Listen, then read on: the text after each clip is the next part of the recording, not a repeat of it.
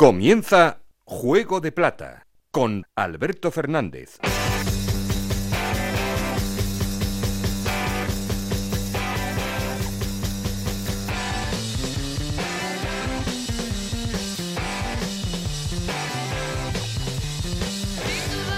¿Qué tal? Muy buenas, bienvenidos a Juego de Plata, el podcast de Onda Cero en el que os contamos todo lo que pasa en la Liga Smart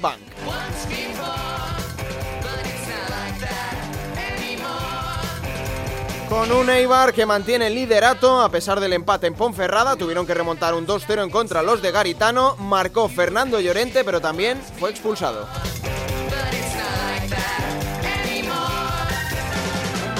A un punto de los armeros ya está la Unión Deportiva Almería, que ganó un partido crucial en Tenerife por 0 a 1 y abre hasta 4 puntitos la brecha con el tercer clasificado.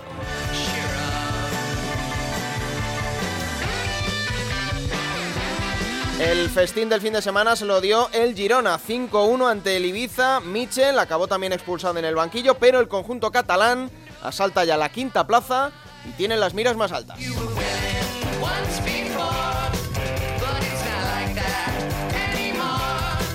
Y por abajo, primera victoria del Fuenlabrada de Sandoval ante un rival directo como el Málaga, 1 0 y los madrileños tienen la permanencia ya a 7 puntos.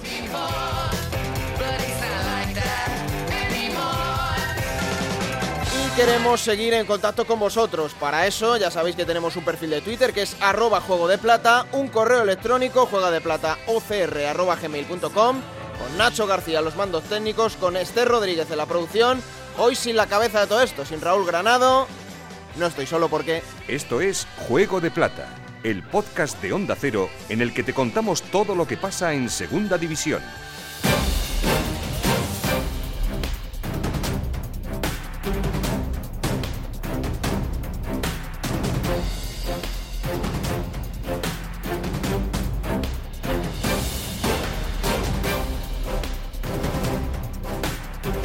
Empezamos con los titulares de esta jornada. Empezamos en Girona, porque ya decíamos que el conjunto rojo y blanco ha saltado esa quinta plaza y por eso los de Mitchell están en buen momento. José Agustín Gómez, ¿qué tal? Muy buenas. El Girona ya ocupa la quinta plaza en la zona de playoff de ascenso. Uno de los objetivos del conjunto gironí es ir subiendo puestos de aquí a final de temporada. Recordemos que no hace mucho, decía Mitchell, que daba por perdidas las opciones de luchar por el ascenso directo. Pero viendo cómo se están dando las últimas jornadas, son unas palabras que quizás debería replantearse el técnico madrileño, que por cierto volvió a ser expulsado por tarjeta roja directa, segunda expulsión de la temporada, el pasado fin de semana.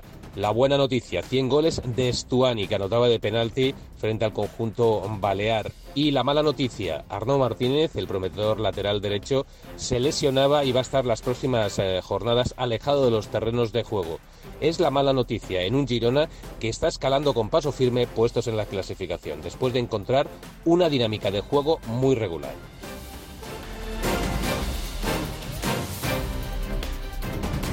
Y el equipo de las dos caras, el Cartagena, venía de perder y ante un Zaragoza enrachado se sacó un 3-0 de la manga, Victorio de Aro. Pues está realmente satisfecha la gente en Cartagena con el equipo. ¿Qué tal? Muy buenas. Después de meterle 3-0 al Real Zaragoza, lo que todo el mundo piensa es que es muy divertido ver este Fútbol Club Cartagena. Si bien es cierto, también se ha dicho que es irregular. Estuvo muy mal hace 10 días en Miranda y estuvo, sin embargo, muy bien hace dos jornadas contra el líder, contra el al que, le endosó 4-1 en el estadio Cartagonova. De momento, a Luis Carriol le está saliendo cara en el lanzamiento de la moneda y tiene el playoff a tiro, pero es cierto que quedan muchísimas cosas que mejorar, aunque bendita sea la temporada que está haciendo el Cartagena en la Liga Smartbank.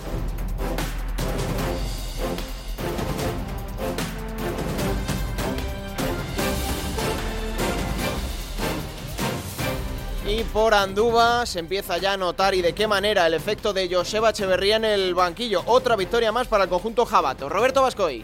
Evidentemente muchísima alegría en el Mirandés por esa importantísima victoria frente a la Real Ben. Un partido además que se les complicó mucho con ese tanto de Carricaburu de penalti, pero después el equipo de Joseba Echeverría tiró de calidad y ahí se llevó tres puntos que ahora le hacen marcar nueve de distancia respecto al descenso, que en realidad son diez porque tiene el gol haberes ganado al filial realista y por lo tanto el equipo que da un salto cualitativo muy importante, teniendo en cuenta que además ahora tiene dos partidos seguidos contra los dos gallitos de la categoría, contra la Ponferradina y contra el actual líder, el Eibar. Una alegría que además es doble por la convocatoria de la Sub-21. Por primera vez han llamado a Riquelme, que está haciendo una gran temporada. También ha ido Carreira, que es la cuarta vez que va con la rojita, y esta vez no ha ido, pero en anteriores convocatorias han estado también el propio Camello. Así que un premio a un equipo que, como os he dicho siempre en semanas anteriores, ofensivamente tiene mucho potencial y jugadores de calidad, pero que atrás está fallando y esa es la causa por la que está peleando por la permanencia.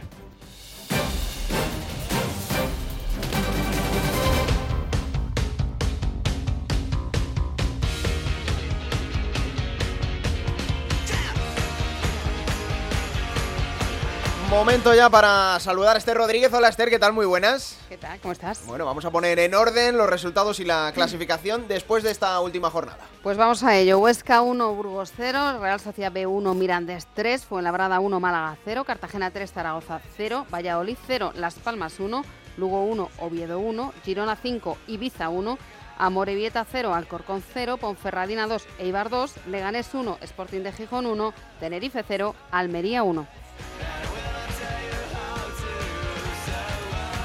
¿Y la clasificación? ¿Cómo queda la tabla en la Liga Smartbank? Pues es líder el Eibar con 63 puntos, tiene uno menos en la Almería 62, inaugura los puestos de playoff desde la tercera posición el Valladolid con 58 puntos, tiene 55 el Tenerife, 52 el Girona y cierra esos eh, puestos de playoff en la sexta plaza la Ponferradina con 51, es séptimo el Cartagena con 46, suma 45 el Oviedo y 44 Las Palmas. En el décimo puesto con 43 puntos está el Ibiza, le sigue Lugo con 42, los mismos puntos que tienen Burgos Leganés y Zaragoza. Es decimoquinto en Huesca con 41, le sigue el Mirandés con 39, el Málaga suma 37 puntos y 36 el Sporting.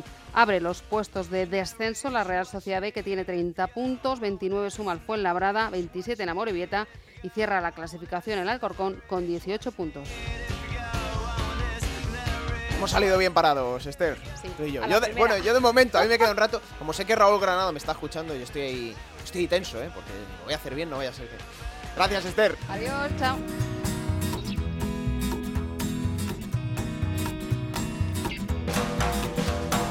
Holly came from Miami, FLA. Hitchhiked the way across the USA. Like the eyebrows she. Said, Hey, babe, take a walk on the wild side. Said, Hey, honey, take a walk on the wild, wild side. Oops.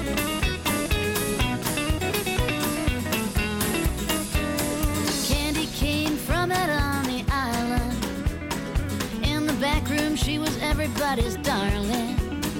But she never lost her head. Even when she was given head, she said, Hey, babe, Como siempre, qué buen gusto tiene Nacho García eligiendo los temas musicales de este programa.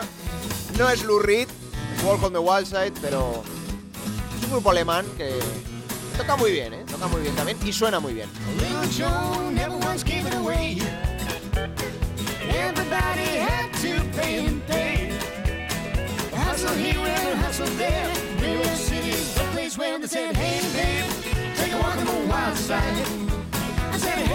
A ver si suena igual de bien la Sociedad Deportiva Eibar, porque ese empate, es verdad que es un tropiezo, tuvieron que remontar, pero mantiene el liderato. Onda Cero en Guipúzcoa, Íñigo Taberna, llamamos al líder. ¿Qué tal? Muy buenas. Hola, ¿qué tal Alberto? Aquí estamos una semana más. Bueno. cañón.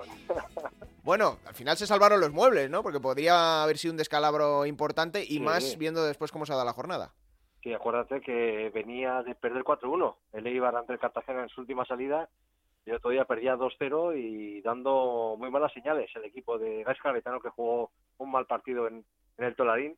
Le, le faltó fútbol, le faltó fortaleza defensiva y tenía todo perdido a falta de 20 minutos para el final del encuentro, pero tiró de, de orgullo, de casta. Y al final, mira, apareció Llorente en un córner, hizo el 2-1, primer gol, por cierto, del Riojano Sí. con la camiseta de Eibar, Sí, sí. aunque luego fue Fue expulsado. expulsado. Las dos caras, ¿no? De la moneda. Sí, Y, bueno, dulce para él, ¿eh? a, Sí. fa- a falta de Stoikov aparecen Fransol y, y Llorente, que también es buena noticia. Claro, claro, porque lo que hemos hablado muchas veces, Alberto, es que tiene un fondo de armario im- impresionante el Eibar. impresionante. O sea, tener como re- revulsivos, ¿no? Sí. El otro día a Fernando Llorente y a, y a Fran Sol a ver qué equipos de primera, de primera o de segunda lo, lo tienen, ¿eh? Para poder, poder rescatar un punto y para poder estar pues una semana más en lo más alto y, y viendo cómo ya tiene un pequeño margen, ¿no? Con, con el tercero, con el cuarto, ahí- ese es el objetivo, ¿no? Lo que haga la Almería, bueno, pues, pues está bien en el sentido de que eh, vas a pelear con él seguramente el, el- el campeonato de, de segunda, pero hay que hay que dejar atrás a, a Valladolid y Tenerife, que son los que te impiden ¿no? o te pueden impedir, Alberto, el, el ascenso directo, que, que es el objetivo principal del, del conjunto armero. Sí, más allá de, de la expulsión, es buena noticia el gol de, de Fernando Llorente, no solo porque aporte al equipo, sino también en lo personal para él, ¿no? que imagino que sí, es- sí. está pasando una temporada mm, complicada, rara, y a lo mejor él, sobre todo, tiene las vistas puestas en, en la próxima, ¿no? Y si es con un Eibar en primera, mejor que mejor. Sí, llevaba un año sin meter un gol. Un año sin meter un gol eh, Fernando Llorente, lo celebró con mucha rabia. No lo pudo celebrar mejor porque era el 2-1 todavía, pero le viene muy bien. Le viene muy bien a, a Fernando Llorente, que igual la aventura en el Eibar no le está saliendo a Alberto como él pensaba. Hmm. ¿Entiendes? Él pensaba Sí. igual que iba a tener más minutos, más protagonismo en el conjunto garitano. Pero claro, ha llegado a un equipo que iba como un tiro, con Stoikov eh, marcando un montón de goles, con Blanco Lechuk jugando como titular en, en Ipurúa, con Fran Sol también, ¿no? Peleando por minutos en la delantera. No, no lo ha tenido fácil, no lo ha tenido sencillo Fernando Llorente. Y la pena es que podría haber tenido continuidad, ¿no? Sí. Este fin de semana contra el Lugo y al final fue expulsado, aunque Leibar ha recurrido al comité de competición esa, esa roja porque cree que fue un gesto involuntario del, del Riojano, pero yo creo que no le van a quitar el, el partido de sanción y que no va a poder jugar contra el Lugo este, este próximo sábado en Ipurú. Bueno, es un partido complicado, ¿eh? porque el Lugo eh, solo ha perdido un encuentro en más de dos meses. Está ahora en un buen momento competitivo, sobre todo el equipo de, de Rubén Alves, y desde luego va a plantar cara a Leibar, que eh, es verdad que el ascenso directo también te lo da la segunda plaza, ¿no? Pero después de llevar ya ahí, no sé cuántas jornadas seguidas lleva en, en- en la creo primera, que Íñigo. Dos meses ya, ¿no? Por lo menos. Dos meses, claro. Que te la quiten, aunque sea el ascenso, eh, igual sabe un poco regular, ¿no? No, yo creo que eh, una vez que te ves ahí arriba, ¿no? Alberto, hay que ser ambicioso. Sí. Hay que ser ambicioso y, y uno de los objetivos que se marcó el Eibar al comienzo de temporada y cuando diseñó eh, Palacios, el César Palacios, el nuevo director deportivo, esta plantilla, era intentar quedar campeón, Hmm. porque tiene un plantillón. Eh, Alberto tiene un plantillón en, en Eibar y está siendo muy solvente, sobre todo en casa, donde que solo ha perdido un partido no queda buena temporada como local. Hmm. Fuera le está costando más, pero yo creo que en la segunda vuelta siempre es más complicado no puntuar fuera, porque todos los equipos se juegan mucho en esta segunda división, es mucho más difícil todo, pero en casa, si sigue siendo el martillo pilón que está siendo hasta ahora, yo creo que ahí va a estar, ¿eh? ahí va a estar en la pelea, o, o va a tener muy cerca el, el ascenso directo y, y la primera plaza, eh, ¿por qué no? no? Para un Sí. equipo de una población de 27.000 habitantes, eh, Alberto, quedar por segunda vez campeón de segunda no estaría mal, porque recuerda que fue campeón de segunda el, hace, pues cuando subió hace 10 años a, a primera división por primera vez. Mm. Así que sería dos títulos de, de campeón de segunda, repito, para una población de 27.000 habitantes como se iba, no estaría nada Desde luego, desde luego que no. Oye, aprovecho, Íñigo, que te tengo por aquí eh, para preguntarte por el Sanse, por la Real Sociedad B, que, que perdió en casa otro partido. Pero bueno, sigue teniendo la permanencia a seis puntos. Sí, el empate del sí. Sporting, bueno, no, no lo deja tan irreal, ¿no? El objetivo. No sé las La sensaciones por allí como son, La sensación es que desaprovechó una gran oportunidad. ¿verdad? Hmm. Digo, es la Real Sociedad B. Desaprovechó una gran oportunidad. Contra un rival directo como era el Mirandés, que le sacaba seis puntos, y disputó el equipo de Xabi Alonso el peor partido de los últimos dos meses, diría yo, Alberto. Como nervioso, como tensionado, como, como- le faltaba chispa. Yo creo Sí. que se adelantó el marcador, ¿eh? por medio de Carricaburu, pero le remontó muy fácil el, el Mirandés con dos goles en saque de esquina. Eh, récord de asistencia, 8.000 espectadores viendo el partido, se regalaron muchísimas entradas y una pena porque eh, si hubiese ganado ese partido Alberto Le- el- la Real Sociedad B, se hubiese metido de lleno en la pelea. Ahora tiene que jugar el, el sábado contra el Ibiza y atención, sin tres titulares, ¿eh? Lobete, Carricaburu y Turrientes, que están convocados con la selección Con española la sub-21. selección, sí, señor. Es que el parón de las selecciones al Sanz le viene fatal. Sí, sí, fatal. sí, sí, viene sí. muy mal, muy mal. Ya le pasó la otra jornada Eso contra el Sporting, encima Eso rival directo ahora mismo, y sí, la verdad que, que como muchos otros equipos, ¿no? Es la guerra de siempre que hablamos aquí en, en este programa con, con la Liga Smartbank, con los equipos de segunda división que pierden internacionales y que desde luego en estas jornadas le- les hacen polvo. Bueno, lo próximo de Eibar, como hemos dicho, será recibir a las 4 de la tarde al Lugo en Ipurúa para el Sanse, para la Real Sociedad B. Bueno, va a tener también un partido crucial el sábado a las 2 de la tarde en Camises visitando a la Unión Deportiva Ibiza. La semana que viene repasamos a ver cómo han quedado. Íñigo, gracias. Un abrazo enorme. Un abrazo. Y vamos a ir hasta otra ciudad que estaba en los puestos altos de la clasificación, pero que también yo creo que tienen una sensación de haber desaprovechado una oportunidad y sobre todo porque el Real Valladolid, eh, siendo el mejor local de la categoría, pues hombre, sorprende a todos que, que perdiera en casa. Onda Cero en Valladolid, Héctor Rodríguez, ¿qué tal? Muy buenas. ¿Qué tal, chicos? Muy buenas. Bueno, eh, no sé si allí se está enfadado, se está decepcionado, eh, se está intentando pasar de puntillas por lo que ocurrió con la Unión Deportiva Las Palmas. ¿Cómo está la afición del Pucela? Pues la afición de Pucela está ahora mismo preocupada, la Mm. verdad. Eh, ¿Para qué te voy a decir otra cosa? Eh, no se espera la derrota contra la Unión Deportiva Las Palmas efectivamente en Zorrilla, tampoco se esperaba la derrota en Oviedo y además cuando estaba acompañado por 2.000 aficionados hace un par de jornadas. Así que la sensación ahora mismo es mezcla de esperemos que no sea más que un par de tropiezos y ya está.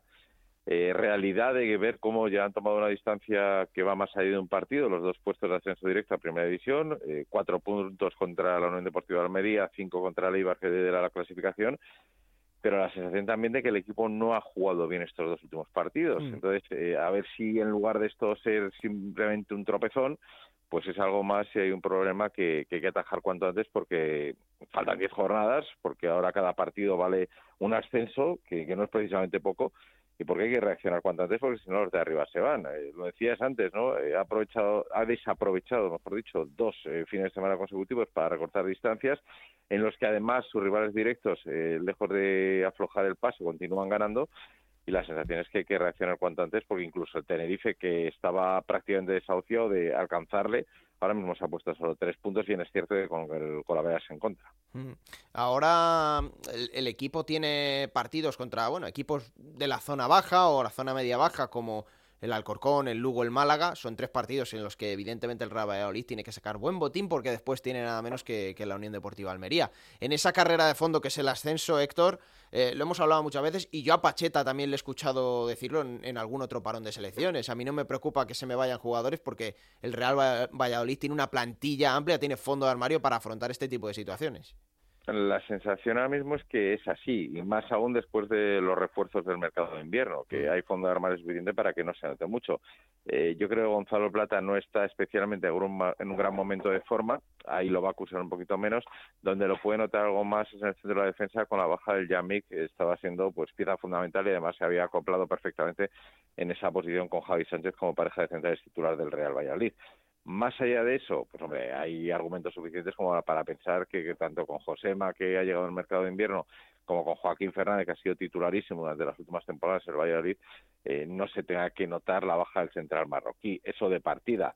Además, eh, en esta oportunidad Israel no ha convocado a Son Weisman, así que el conjunto de Soletano va a mantener a su máximo goleador, que también es cierto, no está atravesando su mejor momento. Lleva tres jornadas sin eh, marcar el eh, delantero del conjunto vallisoletano y tiene que hacerlo contra el este fin de semana para recuperar las mejores sensaciones. Eh, pero ya te digo, eh, no va a acusar tanto el famoso virus FIFA, el Real Valladolid, eh, en un fin de semana donde tiene que ganar sí o sí. Lo decías también, ¿no? Viene un calendario ahora mismo en teoría favorable para seguir sumando puntos y también eh, por contra está en su mano el Real Valladolid la oportunidad de jugarse contra los dos rivales directos el ascenso, es decir, eh, puede recortar distancias en enfrentamientos directos tanto con el Eibar como con el Almería. Mm.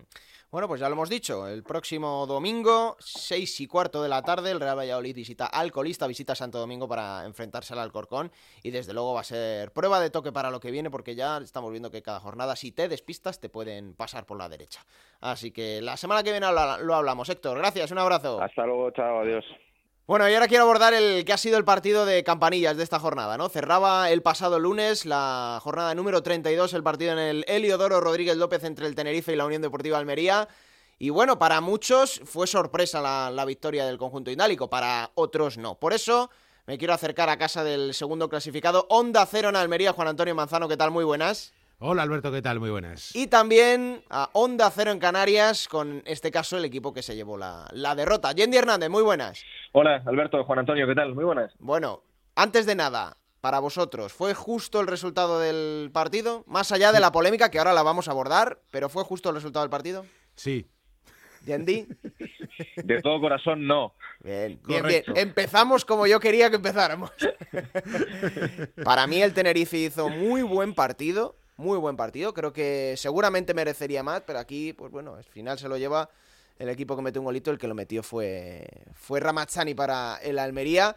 Insisto, ahora vamos con la polémica, pero Manzano, vamos a repasar el encuentro del conjunto de Rubi, que eh, en muchos momentos sufrió, y eso es verdad.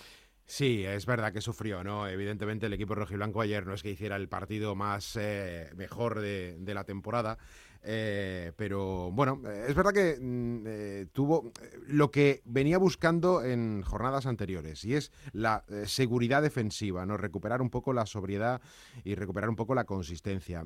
Ayer sorprendió el técnico de alguna forma colocando esa defensa de cinco, de cinco jugadores atrás con, tres centrales y, a partir de ahí se fue construyendo un, un conjunto que, es verdad que tuvo la figura de Fernando Martínez al gran protagonista del encuentro, que tuvo la pelota, pero que poco a poco eh, fue eh, viendo como las mejores ocasiones, o las más claras al menos, eran para el conjunto tinerfeño.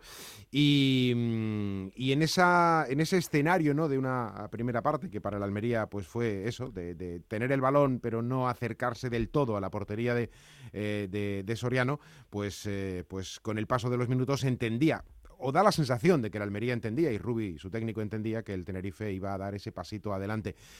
Eh, fue de forma obligada porque el eh, penalti, que es el gran objeto de la polémica, no por el penalti en sí, que desde luego creo que hay pocas dudas, pero es verdad que la jugada La arranca anterior, de una acción, claro, que puede ser susceptible de que algún árbitro pudiera eh, señalar la infracción. Bueno, ahora, vamos, ahora, ahora vamos con eso. por eso, con que- que- quiero dejarlo un poco ahí porque Sí, sí. evidentemente era su opinión, pero, pero bueno, con el 1-0 o con el 0-1 en el marcador, el Almería pues fue bastante, bastante sobrio atrás, pero repito, el gran protagonista fue Fernando Martínez, que Desde luego. sacó mm, bueno, una parada con, el, con la rodilla, pero sobre todo hay un remate eh, que saca con la mano, mano cambiada a la escuadra, que le da además como un palmeo lo suficiente como para que salte. Parecía un poco el balón, eh, eh, un saltador de altura, ¿no? Pasa Bueno, es justo que el listón. so- so- para mí son eh, tres paradas de gol. O sea, Fernando evita tres goles, yo creo, Sí. porque hizo más paradas, pero hay tres sobre todo que son capitales para, para, para Rubi. Sí, sí, sí, sí, sí. Y, y- y esa yo creo que plasticidad máxima, yo no sé si va a ser la parada, claro, siempre que tenemos la última más Sí. en las retinas, pensamos, es la parada del año. No lo sé. Pero desde luego en el top 5 sí va a estar, porque Bueno, esa parada es una maravilla. Puede de- ser, de puede ser una parada de las paradas más decisivas de, de la liga. Y, y aquí yo creo que no exageramos, porque eh, la presión que había en la previa, eh, en Almería también por ganar este partido y sobre todo por dejar esa brechita ¿no? con, con el ascenso directo. Y al final a esa presión se supo eh, mm, sobreponer el equipo, ¿no? Porque Sí. podía haber perfectamente perdido el encuentro, podía haberlo ganado el Tenerife, pero lo ganó Mm. el Almería, Manzano. Sí, sí, sí, sí, el partido, a ver, antes decía un poco eh, eh, en broma a medias, ¿no? Que, que el resultado era justo. Es justo porque el marcador evidentemente así lo dice, ¿no? Pero es verdad que por, eh, por las acciones de una portería de un área y otra, pues igual el resultado podía ser perfectamente otro. Pero bueno, también perfectamente la Ponferradina podía haber ganado el partido frente al, al Eibar o algún otro resultado podía haberse dado, haberse dado de otra manera. Al final los partidos dan para lo que dan y son lo que son. Pero bueno, yo creo que el equipo rojiblanco ayer, eh, sobre todo eh, confianza, ¿no? Sobre todo confianza en un momento en el que la necesitaba, después de una derrota en Zaragoza con un error clamoroso de Fernando y de ese eh, 3-3 eh, loco de la semana anterior ante el Lugo, pues ha dado un paso muy, muy importante, sobre todo porque clasificatoriamente abre esos 4 y 7 puntos con, respecto a Valladolid sí. y Tenerife. ¿no? Eso es. Y allí, eh, Yendi, claro, el partido también tenía su presión porque era el modo de dar un zarpazo a uno de los que están en ascenso directo, acercarse mucho a, a esos puestos. Pero desde luego yo creo que, más allá, insisto, de la, de la polémica arbitral, creo que la afición tiene que Sí. estar satisfecha con el equipo porque jugó bien el Tenerife. Para mí fue un muy buen partido del Tenerife y creo que generó lo que tenía que generar. Lo que pasa es que la Almería le defendió muy bien en muchas jugadas. Sí, fue un partido de primera, un partido de primera. sí, sí. A mí me dio esa sensación, sinceramente, ¿eh? por competitividad, por emoción. Eh, habíamos comentado en Onda Cero que la previsión estaba en torno a los 15.000 espectadores, Eh, acertamos un total de 15.007 y para un partido un lunes, pues demuestra la, la Mm. conexión, el entusiasmo que hay ahora mismo en la sociedad canaria con este Tenerife, que quería aprovechar pues ese pinchazo del, del Real Valladolid, la Unión Deportiva Las Palmas le había hecho un, un favor a su vecino canario, quería aprovechar también pues, el, el patinazo de, de Leibar y, y, bueno, pues hay cierta decepción, pero no con la actitud del equipo que lo intentó siempre, que por momentos eh, fue superior al, al Almería. Fíjate que como comentaba Manzano ahora, ¿no? Decía el propio Rubi que para ganar en el Heliodoro tenía que ser sufriendo, que no podía ser de otra manera, reconocía al entrenador visitante que el Almería había pasado ratos malos en el partido, que el Tenerife por momentos juntaba hasta cuatro delanteros, con Enrique Gallego, con, con Mario González, eh, con Bermejo, ahí en esa zona ofensiva, también con Andrés Martín, el ex del, del, Rayo, para meter centros al área con los laterales, que estuvieron muy bien los dos, muy profundos, tanto Jacques Moore por la derecha, el americano, como Jeremy Melot, el, el, francés por la, por la izquierda, y a partir de ahí, bueno, pues Fernando Martínez, el portero de Almería, pues el, el jugador del partido, quizá la parada de la jornada, y efectivamente, Alberto, coincido contigo, puede ser una de las paradas más decisivas de la competición esa de, del final de la primera parte, muy plástica, sacando la manopla izquierda, el balón que acaba rozando, ¿no? De prácticamente el, el, larguero y, bueno, una acción, pues, efectivamente, pues de primera división, ¿no? Eh, bueno, en estadísticas, pues 12 remates totales a portería del Tenerife, 4 de la Almería, eh, 9 corners para el cuadro canario, eh, tan solo dos para el equipo de, de Rubi. Bueno, estos son datos objetivos, pues que demuestran que el Tenerife efectivamente compitió muy bien en el partido y mereció algo más seguramente en el de Oro mm. en el pasado lunes. Me, me, esta, parada, esta, parada me ha recordado mucho, claro, cada uno va a, re, va a reparar lo suyo, pero me ha recordado mucho una parada en un partido de la pasada temporada en un encuentro entre el Mallorca y el Leganés, el Mallorca en ascenso directo con el español, el Leganés acechando esos puestos, una parada tremenda de Manolo Reina que al final dejó una pequeña brechita también, acabaron ascendiendo español y, y Mallorca, ¿no? Seguramente son de esas paradas que influyen mucho, como digo, para decidir la, la clasificación. Eh, más allá de, eso, Yendi, eh, esa última ocasión también que tienen eh, Enrique Gallego y Mario González, no sé si allí hay la sensación de que a lo mejor no se compenetran bien, son dos muy buenos delanteros, pero que a lo mejor no, no terminan de, de ser un buen tándem.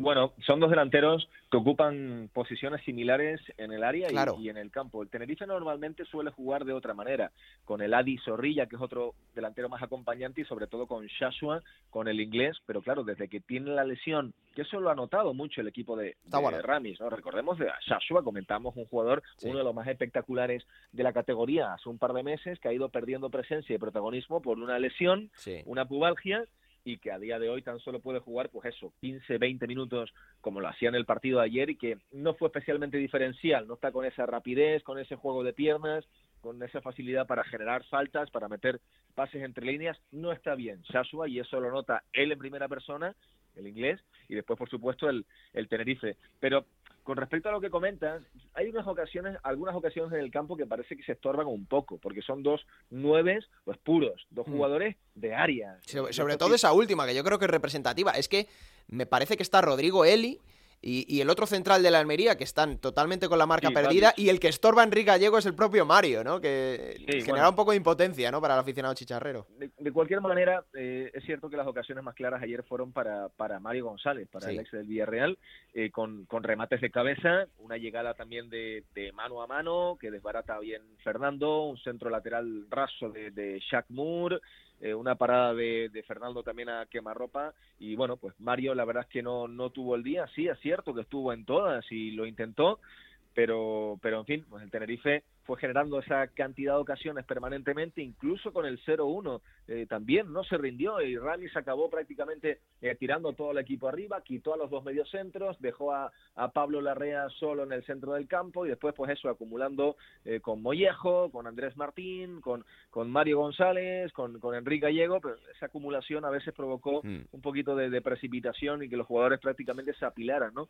Unos sobre los otros, eh, ya la presión pasó del lado del Tenerife en la media hora final y a partir de ahí pues pues bueno, pero sí creo que el Tenerife mereció más, ¿no? Con Sí, Aitor sí, Sanz muy bien el capitán, ganando balones divididos ahí en el medio, con Melot y Bermejo, que nunca habían jugado juntos por banda izquierda, generando combinaciones, eh, profundizando bien. Shaq Moore, el americano, el carrilero, ha jugado las dos últimas jornadas y, y bueno, eh, nadie se explica por qué no había eh, participado más a lo largo de, de un poco la, la temporada y, y, bueno, por encima de todo, si quieren lo, lo, hablamos ahora. Vamos a lo mollar, vamos a lo mollar claro. porque has, has, nombrado a Aitor Sanz. Manzano, ¿para ti no es falta Aitor Sanz? Es en la salida, vamos a explicarlo, es en, en la jugada del penalti a Umar Sadik, que luego acaba marcando Ramazzani. Eh, el Almería roba un balón, en lo que para muchos es una falta eh, pasado el mediocampo, es en campo de la Almería, sobre Aitor Sanz, el capitán del Tenerife, que se quedan protestando, que incluso Carlitos Ruiz señala al árbitro, está mm, defendiendo la acción de la Almería, pero está diciéndole al árbitro, oye, que eso es una falta. ¿Para ti no es falta, Manzano? Para mí no. Eh, y no es por. eh, Mira, y no, igual que te digo eso, te digo que el penalti tiene que haberse repetido. Lo digo para que no se entienda esto como un pues que es de la Almería tal o está. No, no. O sea, el penalti se tenía que haber repetido porque hay dos jugadores de la Almería y uno del Tenerife que entran antes de que Ramazzani lance el penalti. Con lo cual ese penalti, repito, tiene que haberse repetido. Eh, de la misma manera que te digo eso, te digo que no creo que haya falta.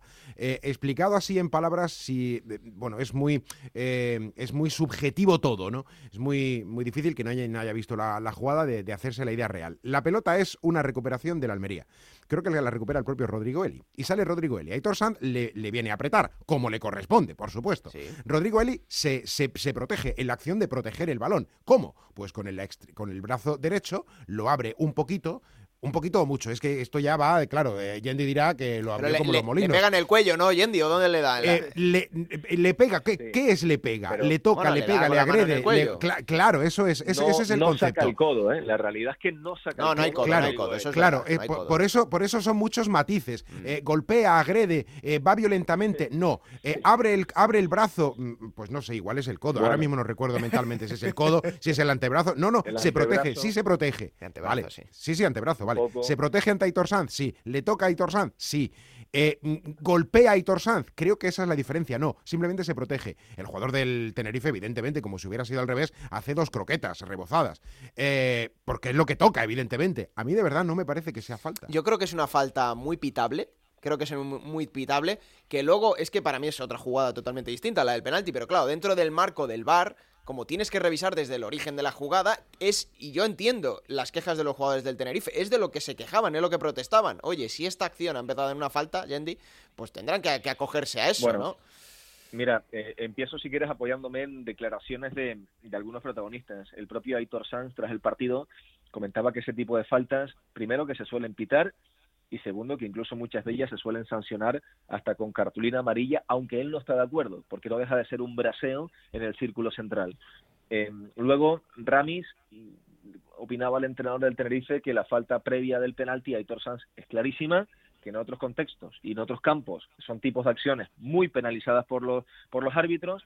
Y después llegamos a la cuestión de, de apreciación, a las sensaciones del directo, que es la que estaba comentando Manzano. Bueno, Rodrigo Eli sale imponente, ¿no? Bueno, como es él cuando avanza con el balón controlado, muy buen central, buen jugador, para, para abrir ahí un poquito el, el juego y sí es cierto que, que tira la mano, el, el brazo hacia atrás. Insisto que no, no hay codo ni hay mala intención, sino quiere un poco ocupar su espacio, eh, defenderse y, y protegerse. A mí me llama del- mucho la atención, Yendi. El que, hace el, Almería. el que hace el penalti es Carlos Ruiz, ¿no? Eh, Sí. Vale, claro. Insisto, Carlos Ruiz, eh, viendo luego después la repetición de la jugada, cuando está defendiendo marcha atrás esa acción, está quejándose al árbitro del penalti. Yo creo que no está del todo concentrado precisamente porque está protestando. Y al final Claro, le acaba pasando factura porque hace un penalti que, como hemos dicho antes, es, es- Muy es claro. evidente. Es más El que claro y, ahí no hay protesta alguna porque es un no penalti. hay discusión y, y nada, pero sí que el- la, la afición del Tenerife, y de hecho esta mañana incluso pues, un poco el debate que está en la calle, el debate de cafetería, la gente preguntando, la polémica arbitral, y además es recurrente porque curiosamente eh, Oliver de la Fuente Ramos ha arbitrado de los últimos 14 partidos que le ha pitado al Tenerife, el Tenerife solo ha ganado dos, y habitualmente hay jugado- jugadas polémicas y, e insisto, pues un tanto eh, recurrente el debate de- del Tenerife con, con este árbitro. Es una acción, bueno, yo creo que Con el Almería, Oliver, todo era empates, ¿eh? también te digo.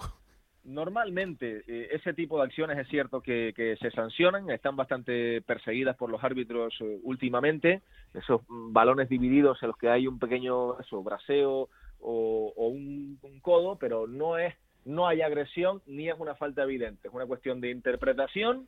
El colegiado consideró que, que no era suficiente esa acción y, nada más, ¿no? Nada más. De todas formas, a partir de ahí hay que reconocer, lo decía el propio eh, Ramis, ¿no? Que el Tenerife no había sido certero ni con los remates a portería ni con muchos centros al área, ¿no? Prácticamente casi pues 40 centros en, todo el partido, son muchos, eh, muchas jugadas también a balón parado, faltas laterales y, y hasta nueve corners, y ningún remate con peligro y, que bueno, que tampoco había que que centrar únicamente el debate del partido en, en esa acción, que sí es determinante porque marca el partido, pero que a partir de ahí, pues el Tenerife había tenido eh, ocasiones, había tenido fútbol y había tenido empuje para intentar pues marcar un gol, claro. Bueno, lo próximo que va a tener el Tenerife, ya olvidándose de- del partido de la Almería, va a ser visitar el próximo domingo a las 4 de la tarde el plantío para medirse a un equipo muy rocoso en casa como es el, el Burgos y que tenga el Tenerife otra oportunidad más de acercarse a los puestos de arriba. La semana que viene hablamos, Yendi, gracias. Un abrazo. Un abrazo. Manzano, eh, no te digo nada y te lo digo todo, lo que tiene la Almería el próximo domingo, ¿eh? 9 de la noche, recibir Sí. en casa al Girona, nada menos a- al equipo contra, bueno, el que se vieron las caras eh, el año pasado en el playoff. Bueno, como no es playoff, no hay problema. Bueno, O sea, ya. el problema es, es en el playoff. Una Almería Girona en playoff es, es, vamos, es carne de perro.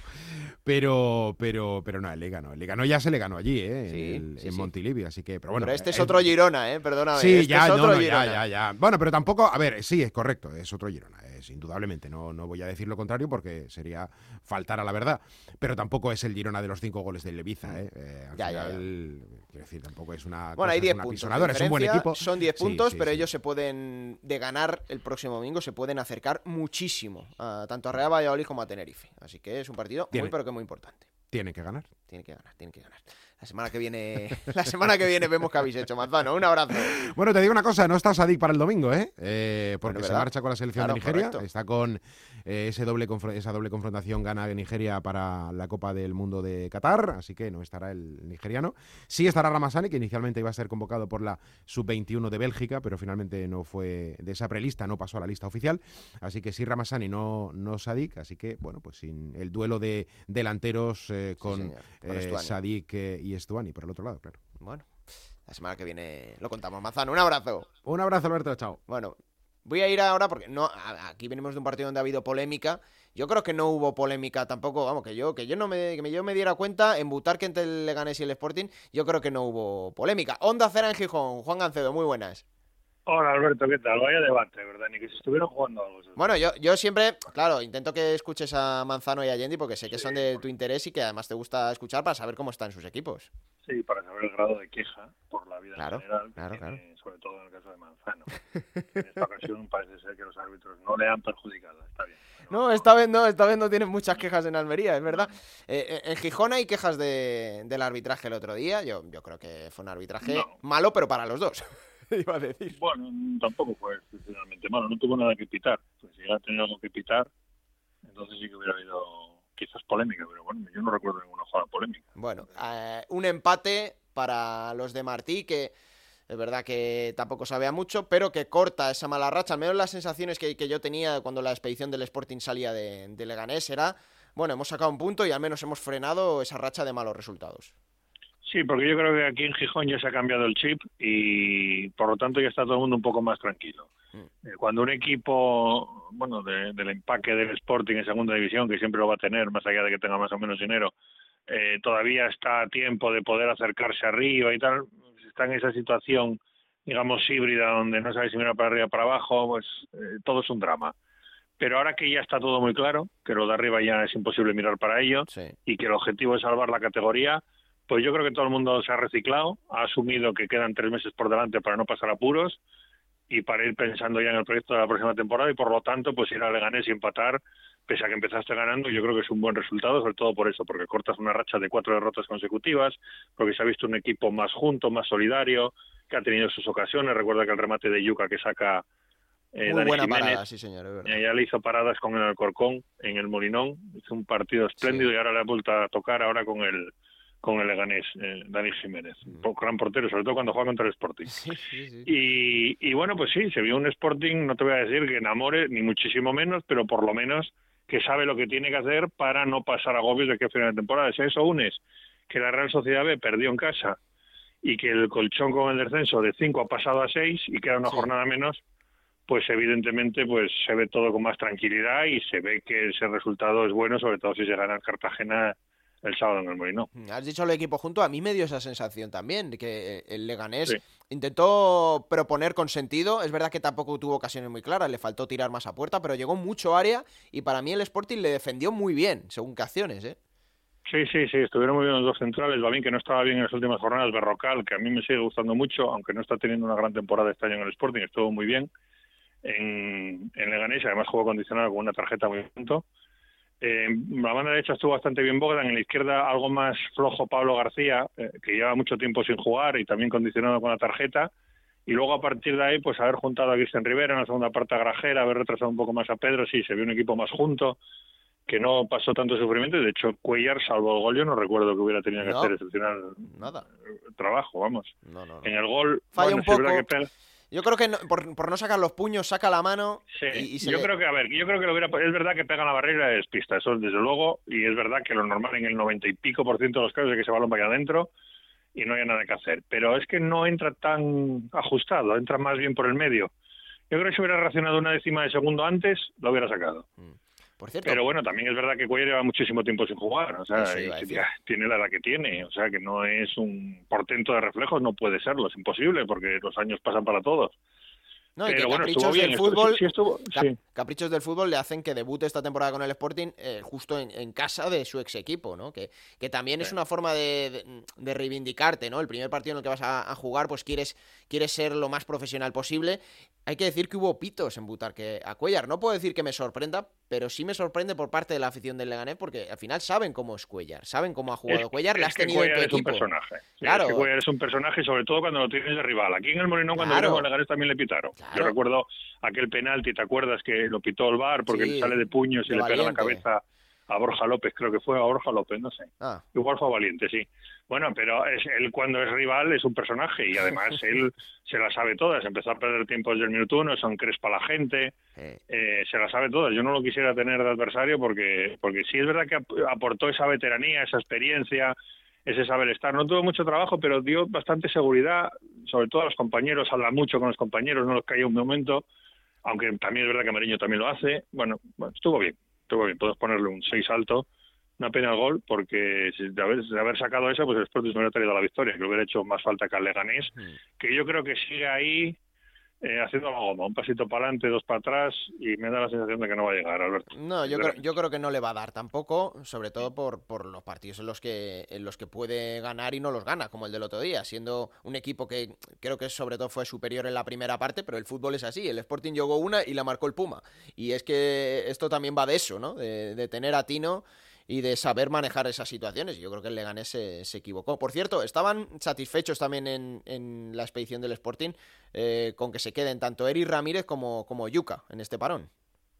Sí, bueno, Eri- Eric Ramírez se queda porque Venezuela ya no se juega absolutamente nada y bueno, es un viaje larguísimo. El chaval, además, si va a Venezuela, verá a su hija que nació en Kiev, ¿te acuerdas? Se fueron a, a Venezuela con la madre. Sí. Eh, no las ha visto todavía. Bueno, no sé, eh, vale más que se quede porque desde luego el Sporting va a andar justo efectivo. Si Yuca sí es verdad que se fue con Montenegro, pero va a volver. Claro, va a volver de aquella manera porque juega el jueves en Armenia. Mm. Jueves y el partido es el sábado, a las Sábado. seis. Va a venir bastante justín, pero bueno, es un detalle que Montenegro le haya dejado volver porque no irá al siguiente partido. Son amistosos. Bueno, yo creo que en esto deberían de, de las elecciones y la FIFA lidiar un poco. Está bien ya cuando te juegas algo importante, pero cuando son amistosos ya me parece un poco demasiado, ¿no? Sí. No sé, sinceramente. Entiendo los partidos oficiales ya, eh, que no pare la liga y que se junte, pero ya también amistosos. Bueno, en el caso de Venezuela no era amistoso, porque todavía está con la fase de clasificación, pero es colista y no tiene ninguna opción. Pero en el caso de Montenegro estamos hablando de amistosos. Y se ha marchado Puma con Panamá, que sí se juega algo, aunque se ha marchado con molestias Sí, del yo, partido yo, del de hecho te iba a decir que le vi salir de Butarque cojeando un poquito. Sí, sí, sí, pues ha- se ha subido al avión igual y ya está en Panamá. Me imagino que lo tendrán que ver los médicos y si está mal no jugará. Hmm. Pero es que es verdad que ahora mismo el Puma se lo da todo al Sporting. Es que si te fijaste, ahora mismo el Sporting en Sí. ataque es el Puma y, y tres o cuatro más. Pero vamos, es el que marca las diferencias. Le ha venido muy bien que haya estado Johnny en el equipo, porque si bien a Johnny no lo hemos visto, ha enchufado bastante más a, a Puma. Puma. La competencia. Y bueno, sí es verdad que Johnny anda con molestias en un pie y no acaba de tener minutos porque porque está un poco lesionado, pero pero el Puma ha dado su mejor versión justo cuando ha llegado Johnny. Así es el fútbol, fíjate lo que son las cosas. Sí, señor. Bueno, decías tú, ese partido el próximo sábado a las 6 de la tarde, recibir al Cartagena. A ver qué Cartagena os encontráis, porque ya lo has visto, este equipo viene de ganar a Leibar en casa, después pegarse el batacazo contra el Mirandés y volver a ganar en casa a un Zaragoza que venía con cuatro victorias seguidas. O sea que es el equipo que ahora mismo tiene dos caras marcadísimas. Sí, a mí me parece que es el equipo más raro de la categoría, pero ya desde la primera jornada de liga. Capaz de hacer cosas increíbles y de fastidiarla en el momento menos oportuno. Y fuera de casa baja su rendimiento. Bueno, en el Sporting ya te digo, se ha cambiado el chip y todo lo que es a sumar es positivo, sobre todo si los abajo no reaccionan. Hay ciertas dudas con el Fuenlabrada de, de Sandoval, porque aquí lo conocemos bien, aunque esta semana es la semana del hermanamiento asturiano, no sé cómo no has estado atento, porque el Sporting quiere que gane el Oviedo y el Oviedo quiere que gane el Sporting, evidentemente. Claro, el Oviedo porque- recibe al Fuenlabrada a las nueve y media. Después, además, son los dos y partidos el en Sporting a Asturias. Cartagena, que está justo por encima del Oviedo, así que no hay dudas. Bueno, a los más ultra seguro que dirán que no, que les da igual, pero el sentido común hace que el Sporting esté deseando que el Oviedo le gane al Fuenlabrada, o por lo menos que no pierda, y el Oviedo pues estará deseando que el Sporting pues le eche una mano para poder superar al Cartagena y que ya solo se quede a tiro del la Ponfe o del, o del Girona. O sea que cuando acabe el Aunque partido, cuando acabe el partido del Molinón, vas para el Tartiere a, a animar a Chisco, ¿no? No, no, no voy. No voy a ir. No voy a ir. Hay mucha distancia. Está la gasolina muy cara. ¿Eh? Pero bueno, le echaré un ojo por la tele, sí. Aunque si gana el Sporting no, no será cuestión ya de mirar, ¿no? Bueno, por cierto, victoria, 39. vi- primera victoria del Fuenlabrada de Sandoval, que 1-0 frente a un rival directo como el Málaga, ya lo hemos dicho, y ya Sandoval dejó su frase, ¿eh? dijo, esto es para valientes y el que no sea valiente que no esté aquí con nosotros, así que, bueno, le Sí, la encanta... gran más- frase la pronunció aquí cuando llegó, aquella de Puerta Grande Enfermería. Le gusta mucho fue grandiosa. Sí, sí, sí, sí. Eh, y escucha, que hay un Fuenlabrada Sporting en la penúltima jornada, ¿eh? Pues cuidado, ¿eh? Cuidado con eso. Uf, Cuidado con eso. ese partido. Bueno, confío que los, o, o uno u otro llegue con los deberes hechos o no hechos. Bueno, ahora mismo Confío el Fuenla en está a 7, ¿eh? A 7 de la, del Sporting, que es el que marca la, la permanencia precisamente, así que bueno, ya lo hemos dicho. Y Sábado- ojo al Málaga, ¿eh? Ojo al Málaga, que Ahí, Isa, la tengo preocupada. La semana que viene vamos a ir con ella porque está bastante preocupada la, la pobre. Ya lo hemos dicho. 6 de la tarde, Sporting Cartagena, 9 y media, al ladito en el Tartiere, Real Oviedo Fuenlabrada. Así que la semana que viene hablamos. Juan, Venga, un abrazo, Alberto. un Chao. abrazo.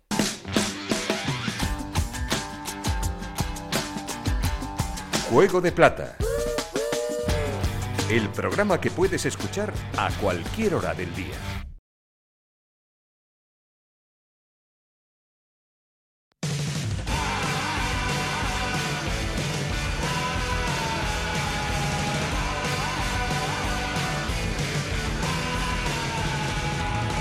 Bueno, vamos a contar esa próxima jornada que ya hemos eh, desgranado aquí algunos partidos. Es la jornada 33, es la próxima. Va a empezar el viernes en la Romareda.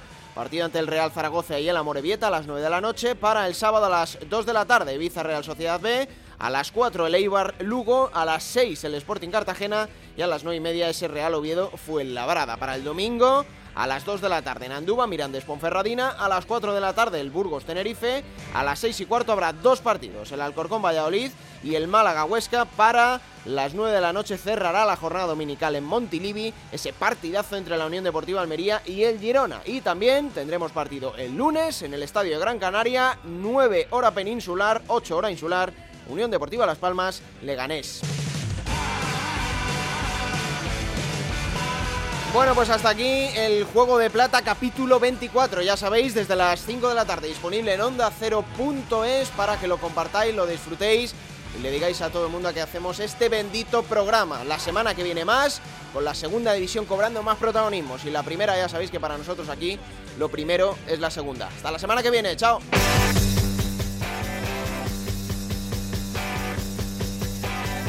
Raúl Granado, Alberto Fernández, Ana Rodríguez. Juego de Plata.